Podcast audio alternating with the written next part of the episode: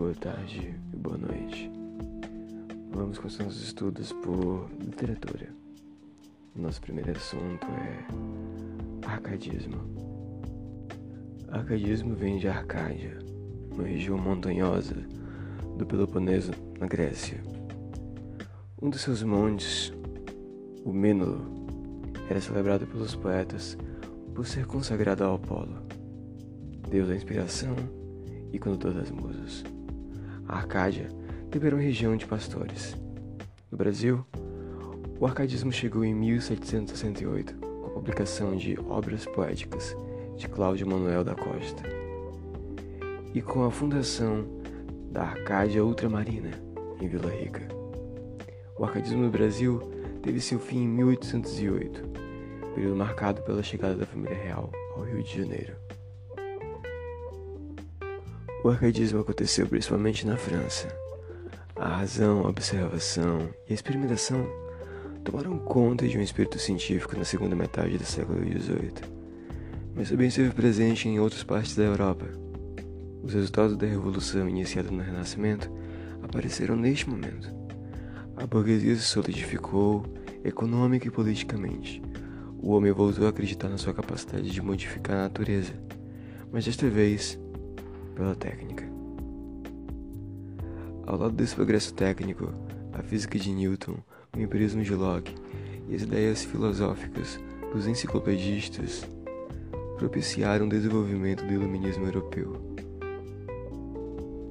que acreditava no poder da ciência e na razão, que havia de penetrar as trevas da superstição e fazer ver a desordem do mundo, para que a sociedade se reestruturasse segundo critérios racionais.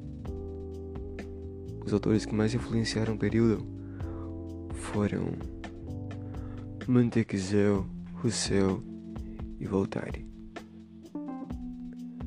A burguesia dominava o comércio ultramarino e estabelecimentos bancários e lutava contra a decadente aristocracia hereditária e fundiária. Os dépotas esclarecidos, soberanos educadores dentro dessa nova mentalidade, protegiam os interesses da burguesia e foram agentes do iluminismo. Todo esse movimento contribuiu para que os Estados Unidos e outros países latino-americanos conquistassem sua independência, e também para a Revolução Francesa, em 1789.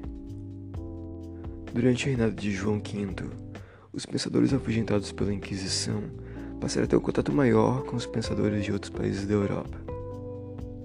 Sob o reinado de Dom José I, o primeiro-ministro Marquês de Pombal interrompeu a perseguição aos cristãos novos e em 1755, após um terremoto, Lisboa foi reconstruída com linhas arquitetônicas mais arrojadas.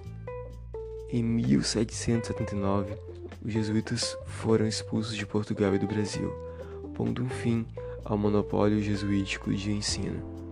E em 1779, foi fundada a Academia de Ciências de Lisboa.